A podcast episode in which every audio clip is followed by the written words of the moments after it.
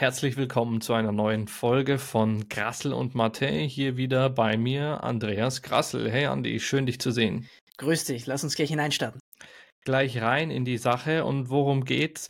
Zum ersten Mal seit dem 7. Oktober sterben bei einem Angriff von iranisch unterstützten Milizen drei US-Soldaten. Das heißt, wir haben zum ersten Mal jetzt im, in, der, in der kurzen Zeit seit Eskalation im Nahostkonflikt im Mittleren Osten drei US-Soldaten, die sterben. Obwohl es schon über 150 solcher Angriffe gab, sind gestern am 28. Januar Sonntag drei US-Soldaten gestorben und so 25 bis 30 verletzt worden. Das Ganze wollen wir uns anschauen, was dort jetzt passiert. Eskaliert es? Bringt es das fast zum Überlaufen? Biden hat angekündigt, er wird darauf reagieren. Wie und wann behält er sich vor? Die ersten äh, Politiker in Amerika fordern hier Hit Iran, Hit them hard. Also da sind die Stimmen mittlerweile groß auf auf den Iran jetzt einzuwirken. Die Frage, ob das überhaupt der Iran selber war oder nur irgendwelche Proxys, bringt das das Fass jetzt zum Überlaufen. Gleichzeitig sehen wir gerade irgendwie Panzer an der Grenze von Texas, die von der Nationalgarde dorthin geschickt werden, dann irgendwie inner, inneramerikanische Streitigkeiten wegen der Aktion dort unten. Du hast ein TikTok-Video dazu gemacht, mhm. was passiert gerade in Amerika und wie sieht eigentlich die eigene Grenze Amerikas aus. Damit wollen wir heute einsteigen. Andi, deine Gedanken zum Angriff auf hier diese Basis der Amerikaner im Norden Jordaniens von gestern Abend? Hm. Ich war zunächst mal äh, verwundert über die geografische Dimension dieses Towers 22, in dem sich die Amerikaner dort befinden, so nennen sie diese Basis. Ich habe mir das im Satellitenbild angeschaut. Wir können das Satellitenbild jetzt auch kurz öffnen für alle, die zuschauen, können sich das anschauen. Was ihr seht, ist eine Basis der Amerikaner, die sich mitten in der Wüste befinden. Also wirklich dort, wo sich äh, der Irak, Jordanien und Syrien treffen. Mitten in der Wüste liegt diese Basis angelegt, sozusagen in einem ja nicht ganz symmetrischen Fünfeck. Und ihr seht die Helikopter da stehen und ihr seht äh, sehr viele Zelte. Und diese Zelte wurden vermutlich mit einer Shahed-Drohne angegriffen. Bekannt dazu haben sich jetzt iranische oder pro-iranische Milizen aus dem Irak, sprich die Lakaien des iranischen Systems. Und die Frage ist jetzt, warum diese Militärbasis? Gut, man nimmt halt einfach die nächstbesten Amerikaner, aber warum sind die Amerikaner überhaupt dort? Nämlich dieses Dreiländereck, das ich angesprochen habe, ist deswegen relevant, weil jenseits der Grenze noch so ein kleines, es ist fast kreisrund, ein kleines Gebiet die sogenannte Area 55 von pro-amerikanischen Milizen innerhalb von Syrien kontrolliert wird, nämlich entlang der Fernstraße Damaskus und Bagdad, sprich die beiden Hauptstädte, die eine von Syrien, die andere vom Irak, und die kontrollieren dort diesen Grenzübergang. Und das seit dem Kampf gegen den IS und deswegen waren die Amerikaner ursprünglich dort. Und heute hat man eben den Zweck ein bisschen umgewandelt. Man hat, nachdem man den IS besiegt hat, die Lage dort nicht geräumt, sondern ist weiterhin anwesend, Ausbildung von jordanischen Truppen, aber bestimmt auch aufgrund ähm, der geopolitischen Implikation, dass man genau dort in diesem Herzstück, wo sich eben Syrien, Bürgerkriegsregion, Irak instabil und Jordanien als starker Bündnispartner des Westens treffen, dass man dort Präsenz zeigt. Ja, also man weiß auch nicht genau, wie viele Amerikaner dort vor Ort sind. Dieses, dieses Gebiet wird ja Tower 22 oder diese Kaserne mhm. wird so genannt. Man geht davon aus, dass da natürlich auch Spezialkräfte der Amerikaner dort sind. Deswegen ist man immer ein bisschen zurückhaltend, wenn es um die genaue Zahl und die genauen Aufträge gibt. Die Jordanier wirklich dicker Buddy der Amerikaner, auch Empfänger von großen ähm, Militärunterstützung und, und Geldern und die Spezialkräfte werden ja meistens eingesetzt, wenn man dort die jordanischen Streitkräfte selber ähm, ausbildet. Und was hier spannend war, also am Anfang, das war übelst, hat übelst für Verwirrung gesorgt, denn der jordanische ähm, Staats äh, Staatssender hat erstmal ähm, gesagt, dass es vier Angriffe gab auf amerikanische Stützpunkte außerhalb von Jordaniens. Dann ähm, gab es diese, diese Miliz, die es für sich beansprucht hat, aber erstmal ähm, äh, gesagt hat, es ging um einen Stützpunkt im Süden Jordaniens. Also das ist da alles super wild und man versucht es ähm, gerade noch irgendwie zu zeichnen, nachzuzeichnen, wie das passiert ist. Was auf jeden Fall halt richtig sass ist und irgendwie sehr verwirrend ist, dass es, dass es ist ja keine neue Attacke. Also seit dem 7. Mhm. Oktober hat man ja vermehrt davon mitbekommen, Drohnenattacken auf amerikanische Stützpunkte. Bis jetzt kam es maximal zu Verletzten. Mhm. Es gab noch keine Toten bis jetzt. Wir hatten vorhin drüber gesprochen. Es gab diese zwei Navy Seals, die, die gestorben sind im Roten Meer bei einem, bei einem, bei einem Einsatz. Dort ist einer halt über Bord geflogen, der andere ist hinterhergesprungen und wollte ihn retten und beide sind ertrunken. Aber es war jetzt keine, keine Fremdeinwirkung. Jetzt hast du zum ersten Mal sau viele Verletzte und drei Tote. Also es liegt auch daran, dass es in so ein Zelt eingeschlagen ist, wo die Leute untergebracht werden. Also so ein mhm. Unterbringungsmannschaften ähm, Zelt. Und jetzt fragen sich halt alle, wieso hat die amerikanische ähm, ähm, Luftverteidigung, die dort die Flugabwehr nicht mhm. funktioniert. Also man hat ja jetzt schon über 150 solcher Drohnen und Drohnenangriffe gehabt oder Raketenangriffe und die jemal, jedes Mal vom, vom Himmel geholt, aber diesmal hat es nicht funktioniert und hat man die denn vom Himmel geholt? Also Erbil wäre ja nicht passiert wenn es tatsächlich funktioniert wäre. Dort ist ein nennenswerter Flughafen, den die Amerikaner auch genutzt haben.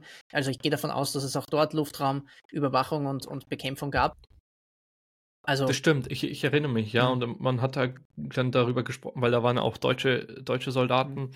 ähm, äh, stationiert und man hat ähm, darüber äh, diskutiert, dass es irgendwo in was Unwichtiges eingeschlagen hat. Also mhm. ich weiß jetzt nicht, also die Systeme sind ja auch nicht dumm. Wenn es jetzt neben dem Kasernzaun einschlägt, dann wird das System oder die künstliche Intelligenz dahinter nicht, nicht auslösen und lässt es halt bewusst mhm. daneben gehen. Weiß ich jetzt nicht, ob das System übersättigt war, ob das bewusst nicht ausgelöst hat oder ob es halt einfach, das ist halt, Flugabwehr ist auch immer wirklich so ein Riesengeheimnis. Also wie das, das ist immer sehr, ja, Operationssicherheit spielt hier immer ein großer Faktor, da will man wirklich nicht viel sagen. Deswegen sind so grundsätzlich Luftwaffenstützpunkte auch immer viel besser gesichert als von so mhm. einfachen Heeressoldaten. Ähm, also das ist immer grundsätzlich sehr geheim Aber gehalten. lass, uns, lass uns kurz mal ins mhm. Thema gehen, weil, weil es halt wirklich interessant ist. Es wird ja wohl kaum einen Ort geben im Moment, der luftwaffentechnisch besser oder reicher bestückt ist mit Abwehrsystemen als der Osten der Ukraine gehe ich jetzt mal davon aus, dass man sehr viel dorthin geschickt hat. Und äh, das, das heißt natürlich auch, und da ist man ja nicht immer, was Taurus-Systeme und so weiter angeht, nicht, nicht immer so ganz äh, spendabel oder, oder behält sich das für sich selber vor. Ähm, es ist natürlich auch jetzt, und, und wir haben diesen Fall, ich habe das kurz im Vorgespräch angesprochen, wir hatten diesen Fall vor ungefähr einem Jahr, wo eine ukrainische Drohne, die falsch abgebogen ist, plötzlich in Zagreb in einem Stadtpark abstürzt und man sich denkt, hey, die war doch irgendwie für Moskau bestimmt und nicht für die kroatische Hauptstadt. Und es ist keinem aufgefallen, bis diese Drohne dort abgestürzt ist. Inwiefern sind unsere Kapazitäten im NATO-Herzen überhaupt äh, fähig und inwieweit kann man da überhaupt Ansprüche stellen, dass die in Syrien, im Irak, in Jordanien funktionieren? Ja, da, da muss man auch jetzt ähm, wieder, sag ich mal, das Ganze ein bisschen runterbrechen. Wir haben ja auch wenn wir, bestes Beispiel ist immer dafür Israel, da haben wir auch dieses Drei-Schichten-Prinzip. Ähm, wir alle kennen Iron Dome. Das sind dieses mhm. feuerwerksähnliche Ding, das dann die, die Mörsergranaten oder die Kurzstreckenraketen dann aus der Luft holt. Das sind nur für die unterste Schicht. Dann hast du die Mittelschicht mhm. drüber. Das ist in diesem Fall bei den, äh, bei, bei Israel hier, wie heißt es, David Sling. Ähm, also die die äh, Schleuder, die David damals gegen Goliath eingesetzt hat, die soll so Mittelstreckenraketen oder die Dinge halt in der mittleren. Stell dir vor, wie so ein, wie so ein Bogen oder wie so ein Regenschirm über, über das, was beschützt wird. Mhm. Iron Dome ganz unten, David Sling oben drüber und dann Arrow ganz oben drauf. Arrow ist dieses oberste System, mhm. das dann auch die, die Deutschen jetzt sich anschaffen, wo man sich fragt, okay, äh, was wollen wir damit eigentlich abwehren? Also das ist ja auch gerade eine, eine Kontroverse hier, dieses Milliardenpaket, mhm. ein paar Milliarden, was da dieses Unternehmen dafür für kriegt. Und wir wissen nicht so genau, welche Bedrohung, oder keiner will so genau mhm. sagen, welche Bedrohung wir damit abwehren. Und ähm, es es ist natürlich, müssen wir uns von dem Gedanken lösen, dass der NATO-Raum komplett auf allen drei Ebenen gesichert werden kann. Also das macht Israel vielleicht und sogar deren System ist jetzt übersättigt. Die mussten es aus einigen Städten zurückziehen, mhm. weil äh, die allein die Hamas, ohne dass die Hezbollah schon dabei ist, halt das System übersättigt haben. Das heißt, wir, wir sind lang nicht in der mhm. Situation, irgendwie ganzes NATO-Gebiet zu verteidigen. Also es gab doch hier diese Spekulation, dass Deutschland nicht mal Berlin und nicht mal irgendwie die wichtigen demokratischen äh, Parlamentsgebäude oder wie auch immer dann äh, damit verteidigen könnte. Also deswegen ist Flugabwehr jetzt auch gerade dieses große Thema. Da, da müssen mhm. wir wirklich nachsteuern. Aber äh, eigentlich müsste es bei den, bei den amerikanischen Basen dort im Mittleren Osten müsste es die beste Flugabwehr geben. Klar, wenn es so kurzfristig aufgestellte sind, dann wie bei den Amerikanern jetzt dort auf Tower 22, ähm, dann frage ich mich schon, okay, wieso hat es da nicht funktioniert? Gleichzeitig, die Amis sind da auch mittlerweile so fortgeschritten, die können dir innerhalb kürzester Zeit so einen verstärkten Bunker hinbauen oder zementgeschützten. Mhm. Ich frage mich auch, warum die im 21. Jahrhundert, die Amerikaner, sind ja nicht die Deutschen, die irgendwelche Typ 2 Zelten aufbauen, weil sie einfach vielleicht nichts anderes haben oder keine Gelder für zu Das sind die Amerikaner. Die klatschen dir doch da in den ersten 48 Stunden mehr hin, als unsere Kasernen jetzt anbieten, um es jetzt mal provokativ zu sagen. Mhm. Deswegen war ich überrascht, dass da so viele Kräfte in einem, in, in einem Zelt noch pennen, mitten in der Wüste. Ähm, und äh, bin, bin jetzt äh, irritiert. Und ähm, ich habe mal die Meldungen von Biden und, und, und Trump dabei. Äh, spannend fand ich eben von, von Biden. Und jetzt müssen wir halt so ein bisschen, bisschen unterscheiden, weil jetzt zum Thema Wahlkampf, das natürlich auch ein Thema ist, das beide für sich beanspruchen, Biden und, und Trump. Und mhm. beide, was ich schon heftig finde, da sterben amerikanische Soldaten und beide machen damit so ein bisschen Wahlkampf.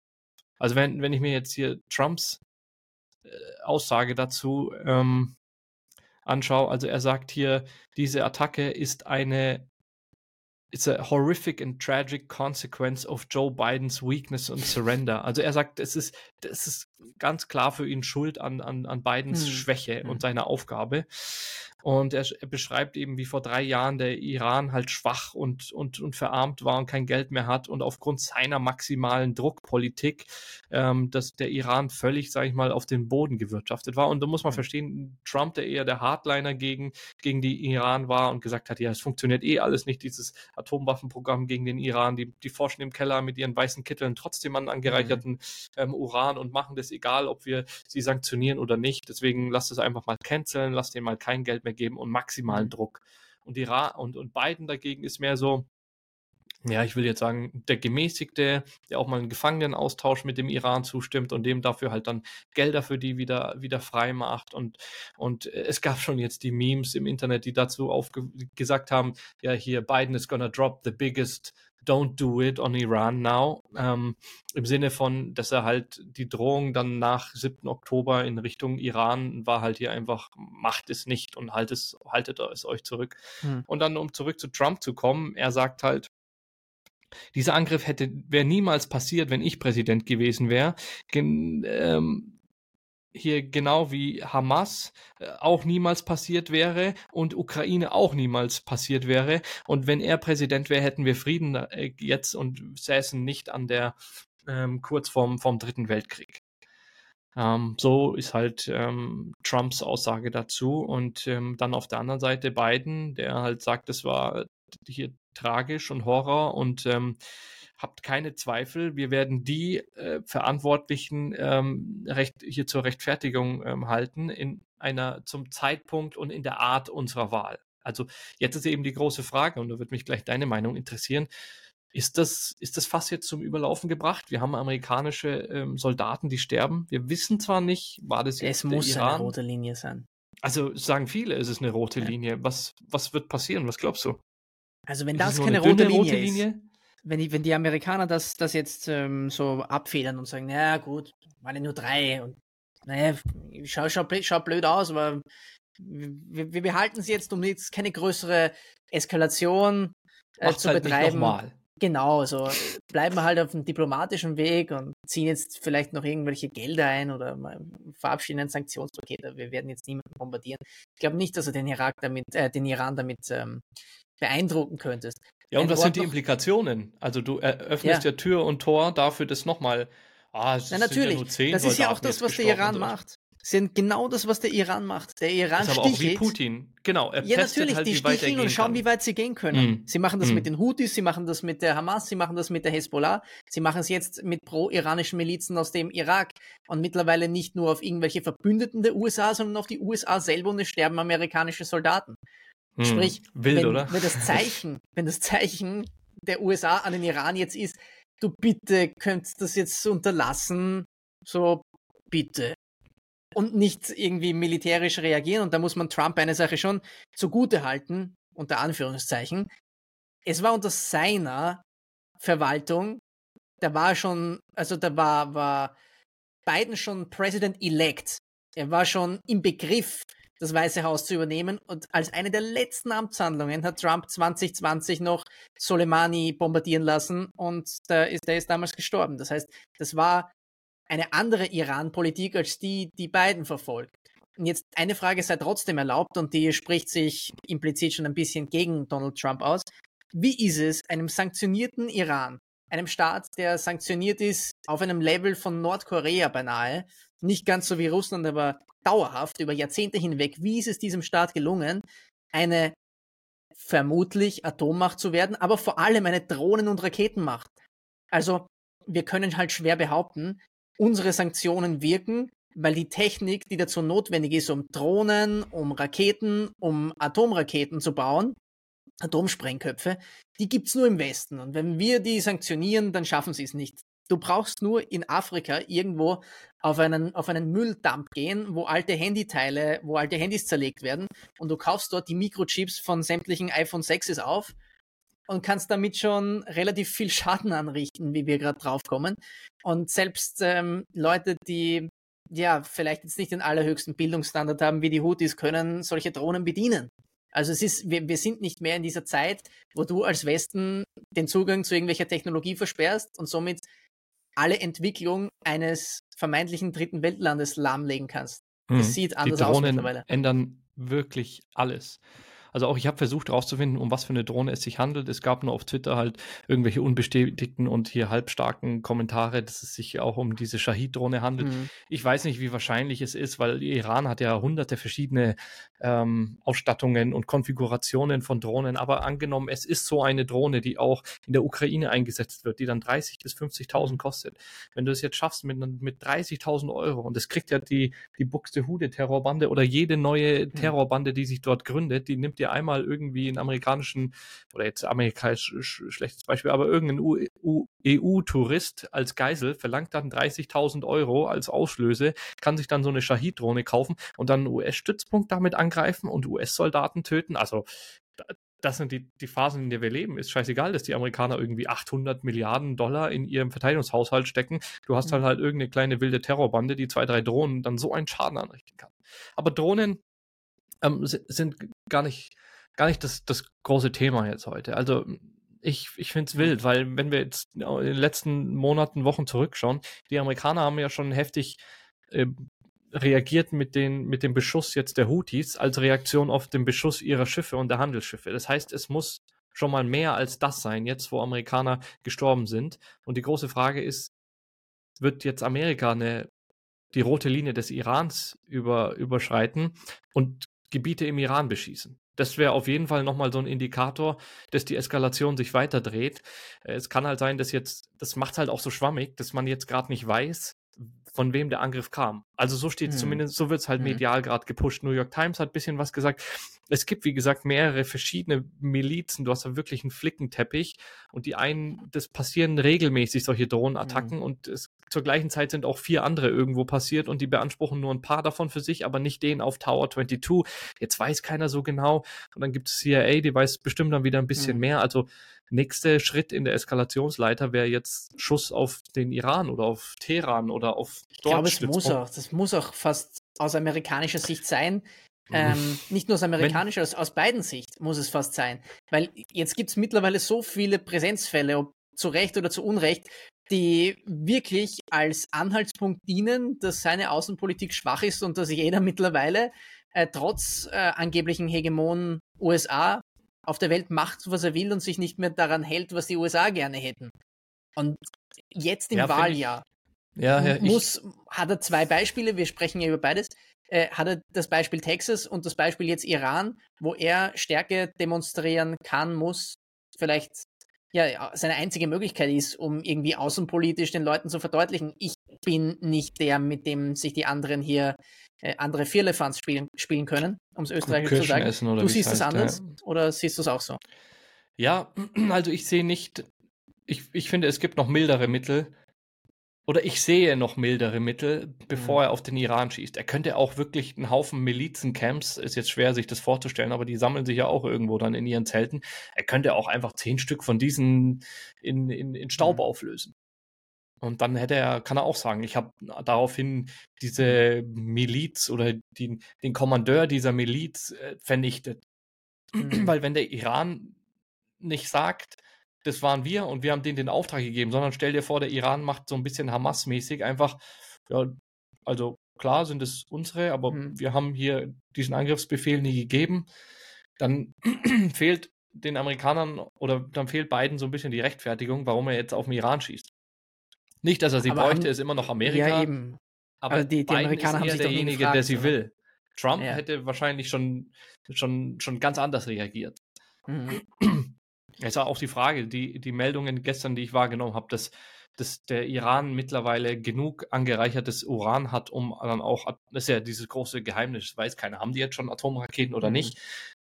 Wenn die jetzt welche hätten, dann sind wir in dieser gleichen Diskussion, die wir jetzt in Europa gerade so ein bisschen mhm. gegenüber Russland spielen. Ja, lass dir mal lieber nicht zu sehr provozieren, äh, weil sonst könnte er ja mit dem roten Knopf drohen. Wobei man sagen muss, dass die, dass die Langstreckenraketen, die, die die Amerikaner in Osteuropa stationiert haben, damals Polen und Ukraine, als die Russen gesagt haben, 2017, 18 herum, die sind gegen uns gerichtet, haben die Amerikaner immer gesagt, nein, nein, nein, die dienen der Verteidigung Europas vor dem Iran.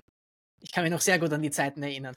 Also da, da, da war's, äh, da, ging das noch irgendwie. Und was soll der Iran schon machen? Also der, der Iran ist jetzt äh, diplomatisch vielleicht nicht mehr so isoliert, weil er sich halt auch anders umgesehen hat und die Russen kaufen groß ein und ähm, mit den Chinesen ist man mittlerweile im selben Wirtschaftsbündnis und mit den Saudis läuft es mittlerweile auch nicht mehr ganz so schlecht. Also es gibt wieder diplomatischen Kontakt zumindest.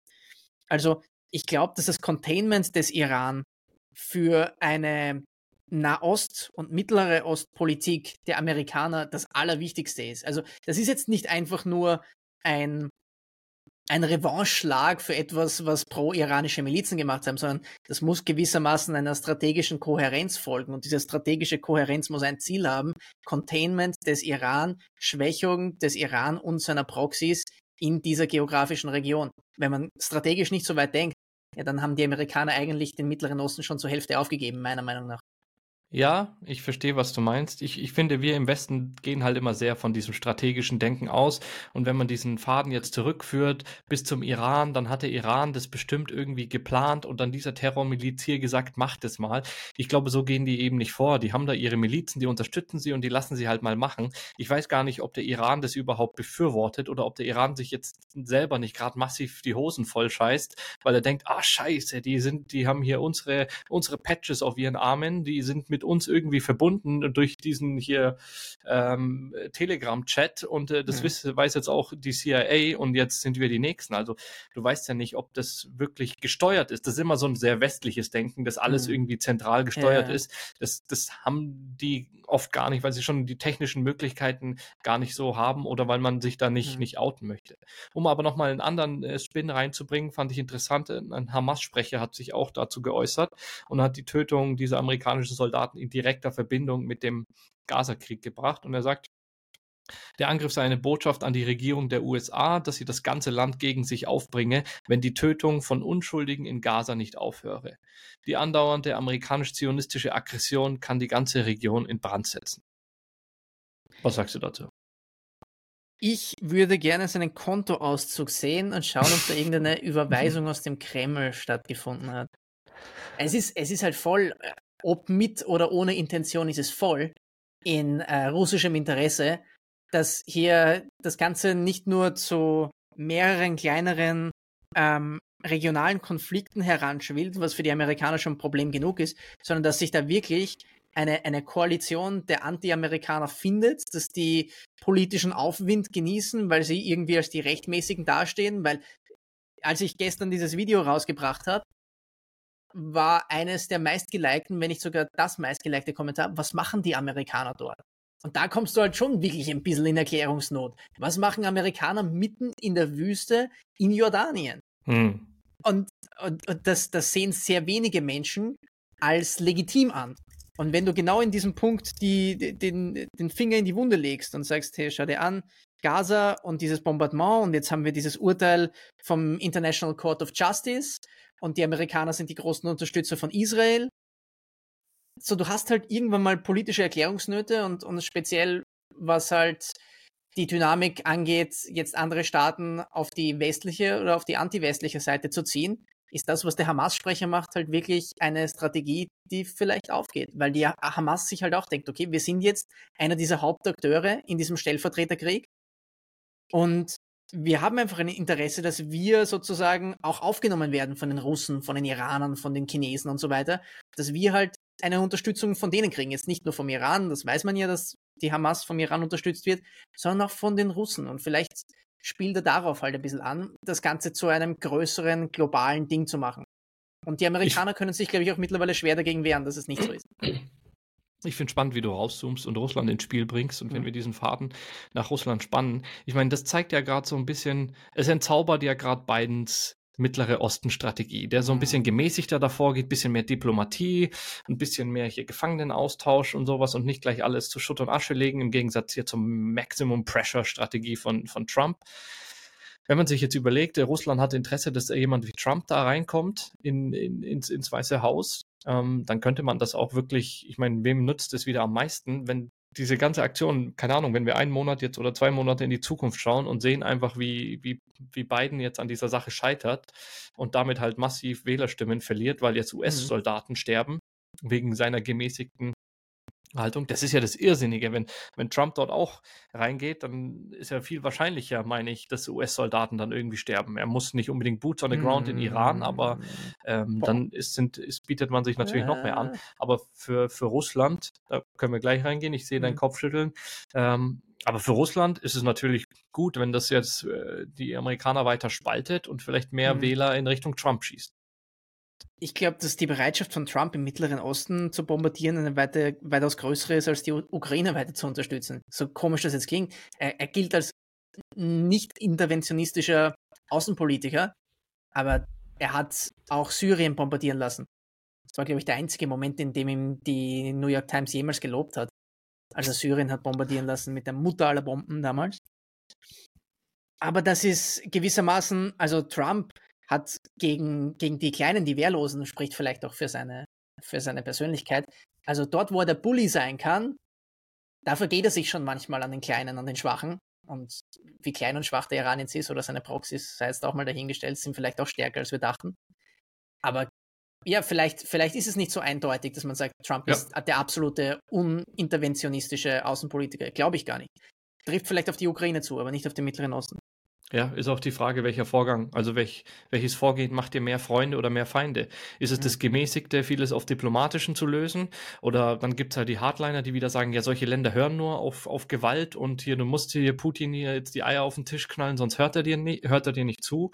Das ist ja dann eher so ein bisschen der, der Trump. Ist die Frage, ob, ob ähm, welches Vorgehen äh, mhm. sinnvoller ist, welches am meisten Blut spart, welches am meisten Freunde macht. Und ich glaube, man wird nie alle, alle zufrieden machen.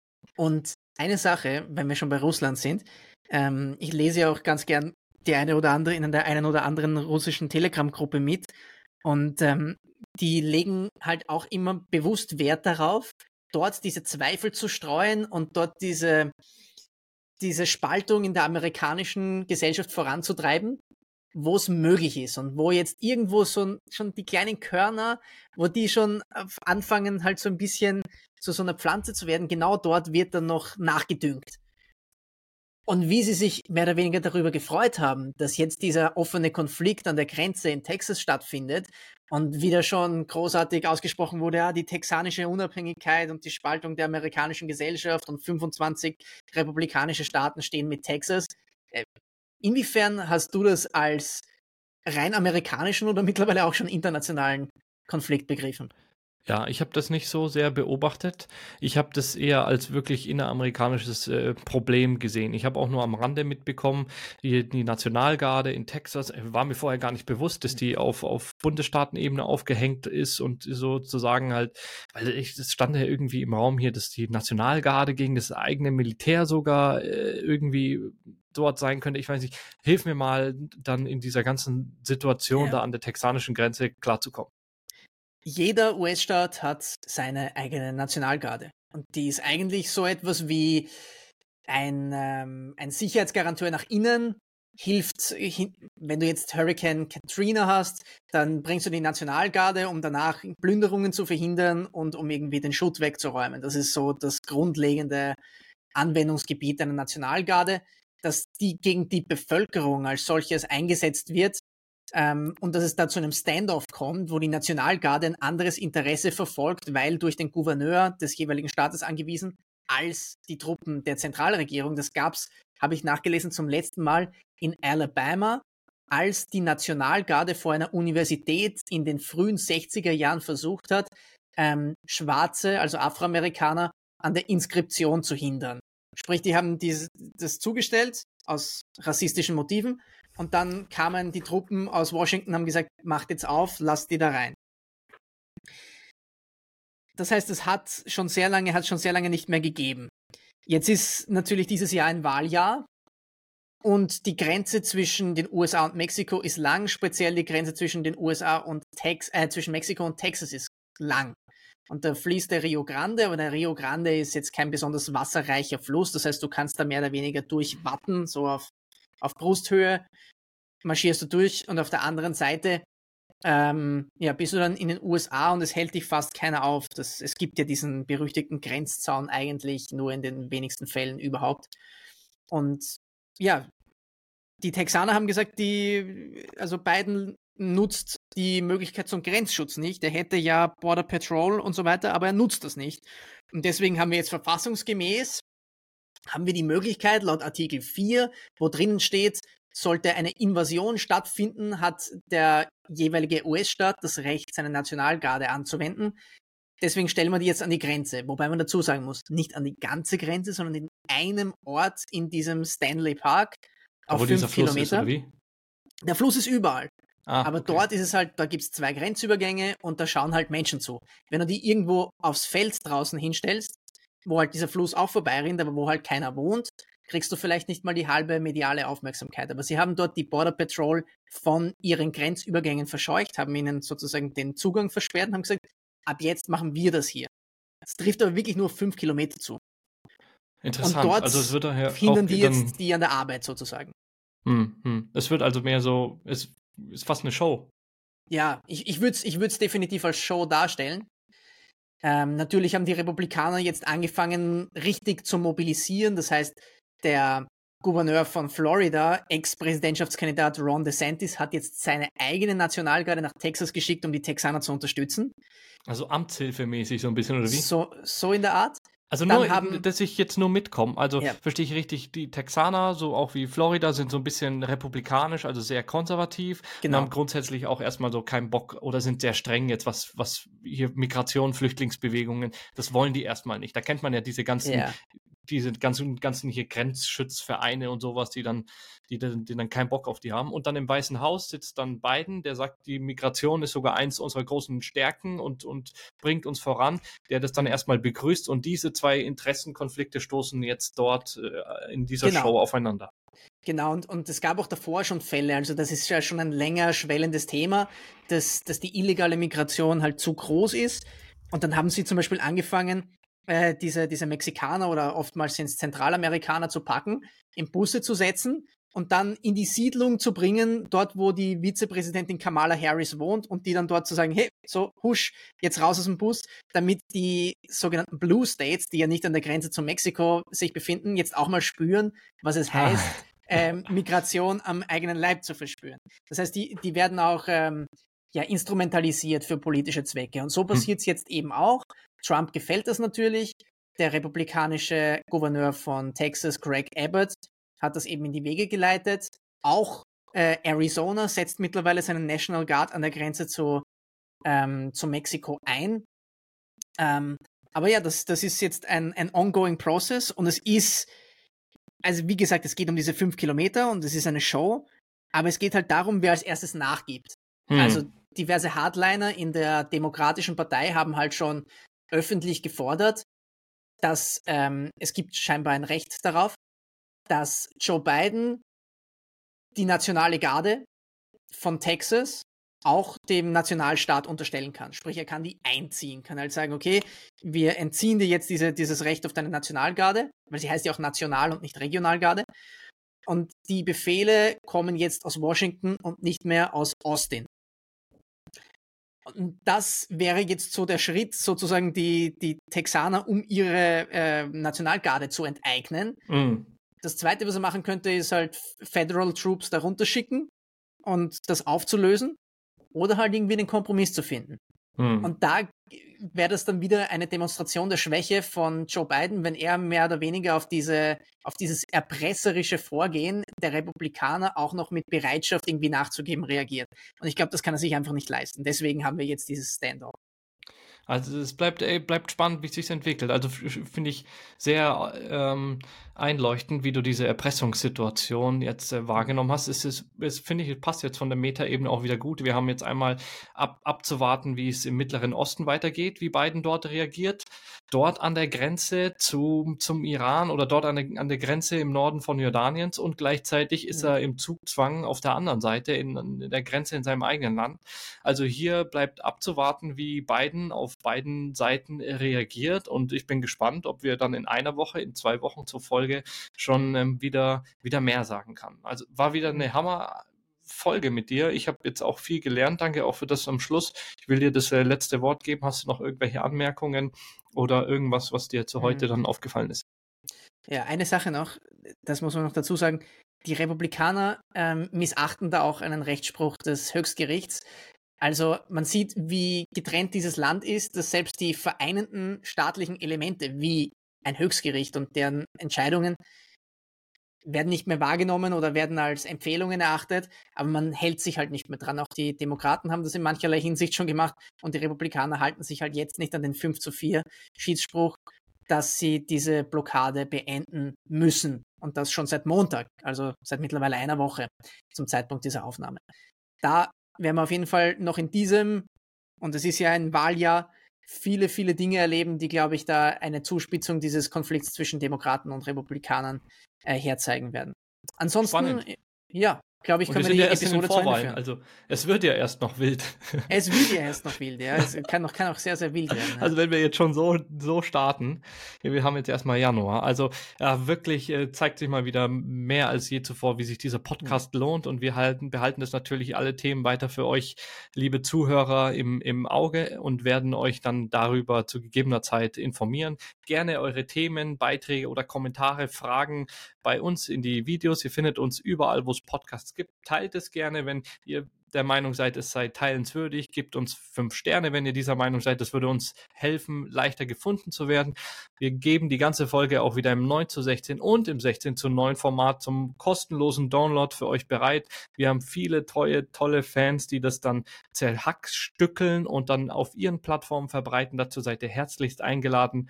Und äh, ich finde es äh, großartig, wie weit wir jetzt mit dieser 21. Folge gekommen sind und freue mich auf den Rest des Jahres mit dir und wünsche dir jetzt einen guten Start in die Woche. Und dir auch. Servus.